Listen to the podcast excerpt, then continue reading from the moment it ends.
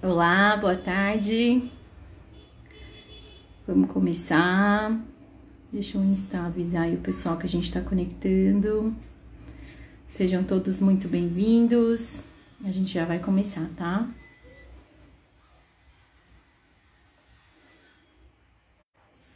Deixa eu já vendo como é que a bolsa tá fechando.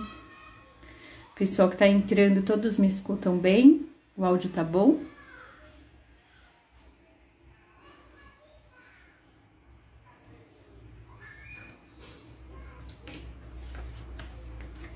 Sejam todos muito bem-vindos. Mais 30 segundinhos e a gente já começa. Para quem já tá por aí, me dá um alôzinho, por favor. O áudio tá bom, o som tá legal? Todos me escutam bem, né, ah, Roberto? Obrigada. Você, um gentleman, como, como sempre. Obrigado, pessoal. Bom, é, depois de muitas solicitações, porque antes a gente tinha apenas 12 minutos para falar de tudo que acontece na semana e era uma loucura, saíamos aqui falando desesperadamente.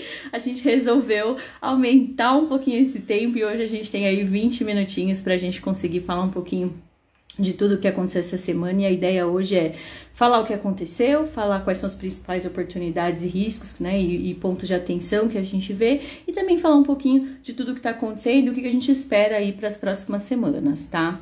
Então, falando um pouquinho do que aconteceu, eu vou falar primeiro de mundo, depois eu venho e falo um pouquinho de Brasil. Falando de mundo, acho que não tem muito como ficar de fora do que está acontecendo nos Estados Unidos essa semana. É, a gente tem o John, o John Biden que acabou de anunciar um aumento de praticamente dobrar a taxação das grandes fortunas. E, e assim, há quem diga, né, que ele era um candidato moderado, mas ele está se demonstrando cada vez mais um candidato bem de esquerda. É, ele anunciou no começo da semana mais um pacote de estímulos de 2,3 trilhões de dólares. E, e para compor, né, para pagar essa conta de alguma forma, ele estava trazendo aí é, um aumento de taxação, principalmente de grandes empresas e grandes fortunas, tá?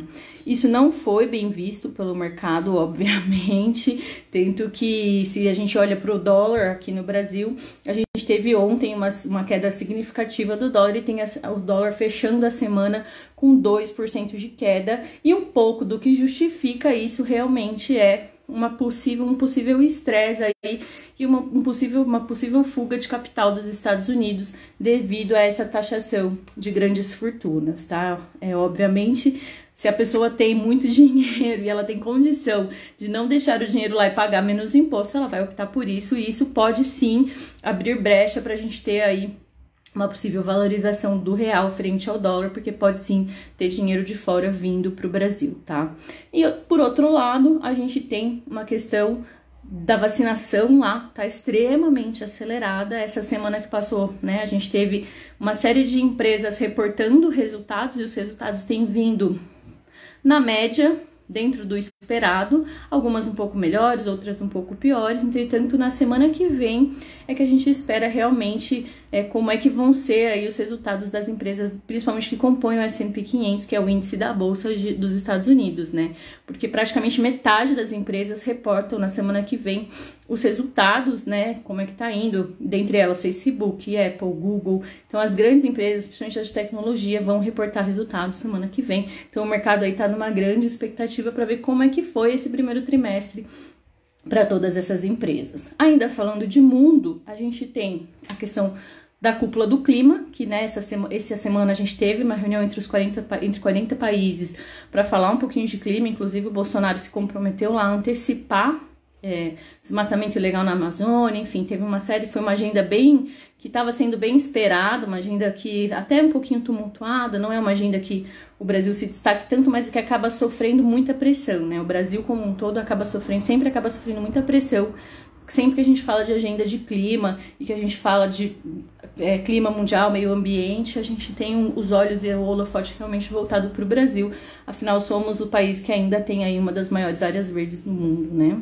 E assim, de uma maneira geral, foi ok. A gente até esperava que tivesse um pouco mais de repercussão, mas foi a gente, a gente passou bem, o Bolsonaro conseguiu aí fazer um papel bom lá dentro da, da cúpula do clima. E aí, vindo um pouquinho para Brasil, e puxando esse gancho, né? Dentro do Brasil, os assuntos da semana basicamente foram em torno de orçamento.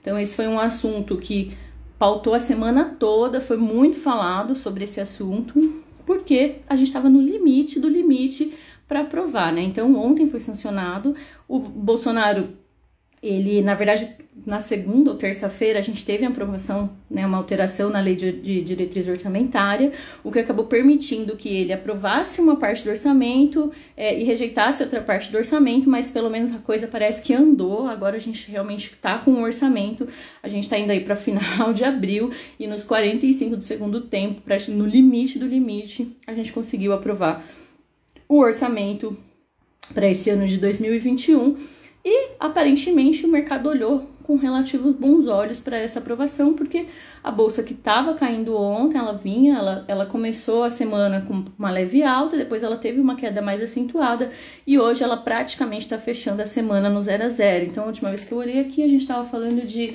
ela ter caído 0,2% na, na semana, né? Então, a gente teve até uma bolsa relativamente estável. E eu estou falando isso porque daqui a pouco eu vou pegar o gancho para falar um pouquinho do que a gente vê para as próximas semanas. É, falando também ainda de política no, no cenário brasileiro, CPI da, do Covid, então, é, querendo ou não, é um assunto que vai acabar atrapalhando um pouco as pautas micro, pautas de reforma que estavam né, para ir para o Congresso. É, isso acaba afetando um pouco a economia como um todo, mas não vai ter jeito, já foi instaurada, vai ter que, vai ter que seguir e vamos ver quais vão ser as cenas dos próximos capítulos em relação a essa CPI. Junto com ela, a gente ainda teve essa semana a STF realmente reforçando e fazendo a suspeição do, do Sérgio Moro. Então, é, realmente o STF entende que o Sérgio Moro não tinha é, capacidade jurídica para para julgar o Lula e agora a gente tem aí Lula realmente elegível para as próximas eleições.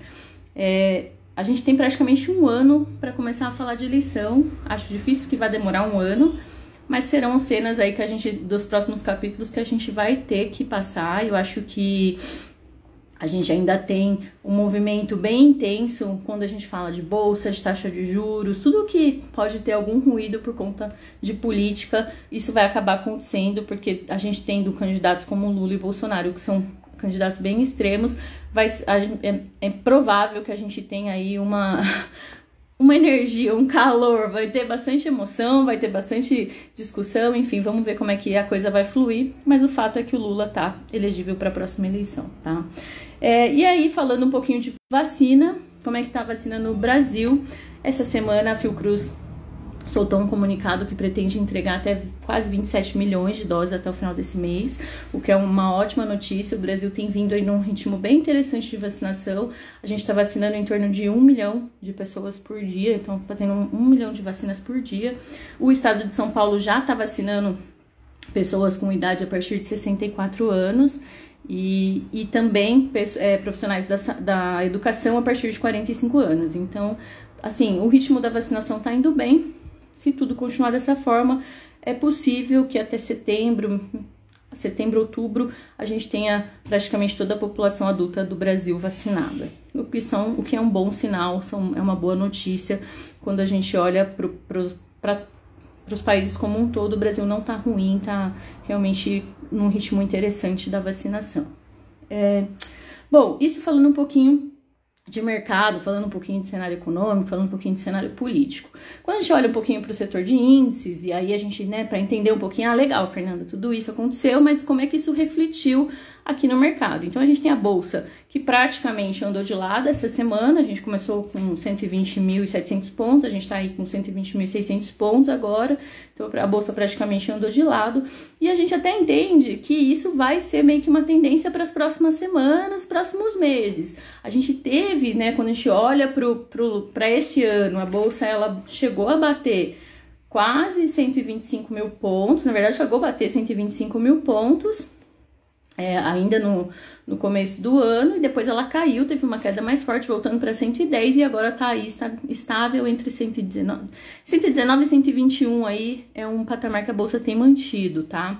Então, pensando nisso, a gente já está trabalhando muito forte na carteira dos clientes com aquelas operações estruturadas que a gente usa que quando a gente entende que o mercado tem uma tendência de lateralidade ou de posições, movimentos mais moderados, de alta ou de queda, mas movimentos mais moderados, tá? Então, caso você não seja cliente da, da RV4, ou mesmo que você seja cliente da RV4 e queira entender um pouquinho melhor como é que funcionam essas operações, basicamente são operações que a gente entra em bolsa, mas com um certo nível de proteção. Isso nos ajuda muito, porque a gente consegue né, trazer uma rentabilidade interessante para o cliente por outro lado, também tem uma proteção para caso de volatilidade moderada na bolsa, tá? Então, sempre que o mercado tende a estar lateralizado, a gente gosta bastante de usar esse tipo de operação. Se você não conhece, procura um dos assessores da RV4 para você entender um pouquinho melhor como é que funciona, tá? É, falando um pouquinho ainda de índices, a gente tem é, dólar, como eu falei, caindo praticamente 2%. Ontem caiu até um pouco mais que isso, mas hoje deu uma subidinha de novo. Então a gente tem dólar caindo aí 2% na semana. Um pouquinho explicado pela questão da, dessa política monetária do Biden, do Biden lá nos Estados Unidos, mas também por conta da questão do orçamento passando, né? Uma vez que passou o orçamento, é meio que foi um alívio, assim. Tanto que quando a gente olha, inclusive, para as curvas de juros futuras, a gente, de uma maneira geral, teve todas as curvas de juros caindo, tá? Então, nos, nas curvas mais curtas, de 1, 2 anos, a queda foi em torno de 0,5% a 2%, de meio a 2%, tá? E as curvas mais longas, 4, 5, 6 anos, a gente teve de 3 a 4% de queda nessas projeções. Então, isso se explica muito pela questão também desse orçamento ter passado e foi assim, tipo, ufa, vira página virada, passou e agora vamos ver o que, que vai o que, que vai acontecer, né? Porque o grande medo do mercado era que de alguma forma esse orçamento estourasse demais. E aí, quando a gente tem uma, um, uma tendência da gente estourar demais o orçamento, corre-se um risco de você subir muito e explodir os juros lá na frente, né? Então, agora que o orçamento passou, ele foi relativamente moderado, conseguimos aprovar algumas coisas, cortar outras, então o mercado deu uma tranquilizada em relação a isso. Bom, ainda falando de índices, a gente tem inflação o relatório Focus dessa semana soltou a inflação projetada para 4,92 até o final desse ano. A gente tem aí o número de 12 meses está mais alto do que esse, tá? O número de 12 meses está 6,1%, o que acaba né, justificando um pouquinho o movimento que a gente já tem feito bastante com os nossos clientes.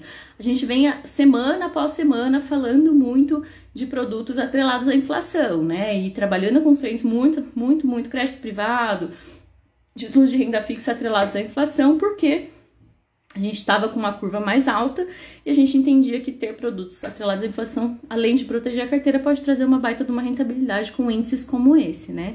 Essa curva tá fechando, a gente ainda tem algumas oportunidades, mas agora elas estão bem mais restritas, tá? Então a gente ainda tem algumas oportunidades, se você tiver interesse em entender como é que funciona, procura o seu assessor, mas essas oportunidades realmente elas deram uma boa reduzida. Hoje a gente olha mais para essa questão das, das operações estruturadas com o mercado mais lateralizado do que grandes oportunidades atreladas à inflação, como a gente teve algumas semanas atrás. Bom, tô olhando aqui para ver se eu não perco nada, porque tem bastante coisa para falar, tem bastante assunto para falar. Ah, além da questão das operações estruturadas, um assunto que tem vindo bem em pauta e que a gente tem visto, muita gente tem perguntado, é a questão de fundos alternativos, né? Sejam eles fundos internacionais, então acho que a pauta de fundos internacionais ela ainda ela ainda está bem alta, ela ainda está forte. Por quê? Porque a gente entende que hoje não tem mais necessidade de você concentrar todo o seu risco no único país. Não existe mais necessidade de você concentrar todo o seu risco no Brasil. E hoje é muito mais acessível você ter, é, você conseguir investir em fundos fora, investir em produtos fora, investir em bolsa fora do que era um tempo atrás. Então hoje não tem por que você ficar totalmente concentrado em risco Brasil. Então, sim, é, busca e, e acho que essa questão dos fundos alternativos e fundos internacionais, ele continua sendo um, um, assunto, uma pauta interessante e pode ser sim uma oportunidade interessante para as carteiras, tá? Além disso, a gente também tem falado muito, as pessoas têm vindo perguntar demais a respeito de fundos de criptomoedas.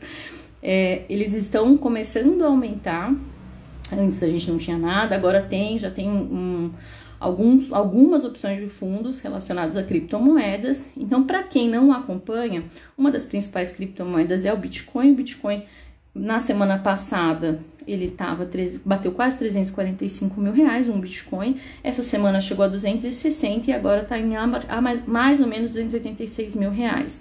Foi uma queda de praticamente 12% na semana. Então, assim, é, para quem tem apetite para risco, quer conhecer um pouquinho mais esse tipo de produto, tem sim alguns hoje tem fundos que podem trabalhar com esse tipo de produto. Entretanto, você tem que estar ciente de que são produtos extremamente voláteis, né? Então, como eu falei, estava 340 mil semana passada e agora bateu 270, 280, tá? Então, são produtos que têm uma volatilidade realmente mais alta, mas podem sim compor sua carteira de investimento se você tiver interesse, tá? Lembrando que a gente sempre fala que você precisa estudar, você precisa saber o que está fazendo. Não dá para ir no oba-oba, porque se você for no oba-oba, o seu risco acaba sendo muito maior, né? Sempre numa carteira é, com uma, uma boa estratégia de alocação, enfim, uma carteira que você vai entender qual é o tamanho do risco que você está disposto a correr. Bom, falando mais um pouquinho, então já falei um pouquinho do que aconteceu essa semana, falei um pouquinho é, do que a gente está visualizando aí, né? Semana que vem, empresas americanas reportando resultado, a gente teve aí o orçamento que passou e vamos ver como é que a coisa vai fluir daqui para frente. E alguns pontos de atenção, né, que a gente tem que ter, tomar alguns cuidados quando for se expor a esse tipo de risco, por exemplo, como produtos internacionais, você tem que dar uma olhada, pô, esse produto é redeado, não é redeado, tá exposto ao dólar, não tá, enfim, tudo isso tem que estar tá sendo analisado no seu pacote de investimento, tá? E aí eu quero falar um pouquinho do que vai acontecer na semana que vem. Deixei dois minutinhos aí para conseguir falar desse assunto, porque eu queria dar um foco nele. Na semana que vem, a gente vai fazer a Semana do Investidor na RV4. E, gente, tá sensacional. Assim, tá realmente muito, muito legal a programação. A gente vai começar, vai ser de segunda a quinta-feira, a Semana do Investidor, todos os dias às 7 horas da noite. E cada dia vai ter uma aula sobre um tema específico, tá? Então a gente começa falando sobre mercado e economia com o Maurício Leila, que é nosso sócio. Depois o Du vai dar uma aula sobre bolsa de valores. Eu tenho certeza que, meu, vai ser totalmente imperdível. Em seguida, eu venho para falar de criptomoedas, então é um assunto aí que todo mundo tem perguntado, tem sido a bola da vez, eu vou falar, eu vou fazer uma aula sobre criptomoedas e por fim a gente fecha com o Rafael Grisante fazendo, fazendo uma aula aí sobre como montar uma carteira equilibrada, sobre como montar uma carteira de investimentos. Então assim, tá muito imperdível, todo o conteúdo gratuito e não tem pegadinha, não tem nada, você não vai ter que comprar curso, não é nada disso.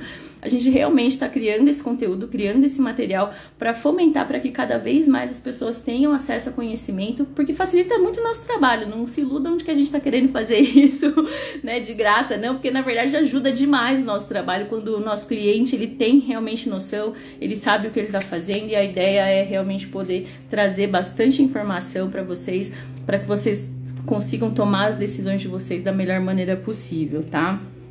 Para se inscrever, entra no site da RV4, www.rv4.com.br barra semana traço RV4, tá? Então você pode entrar, ou se você não quiser entrar no site, aqui no Instagram você consegue entrar o link lá na bio, você consegue entrar e se inscrever. Não, não dá para não se inscrever, gente. O conteúdo tá muito legal, a gente tá fazendo com muito carinho.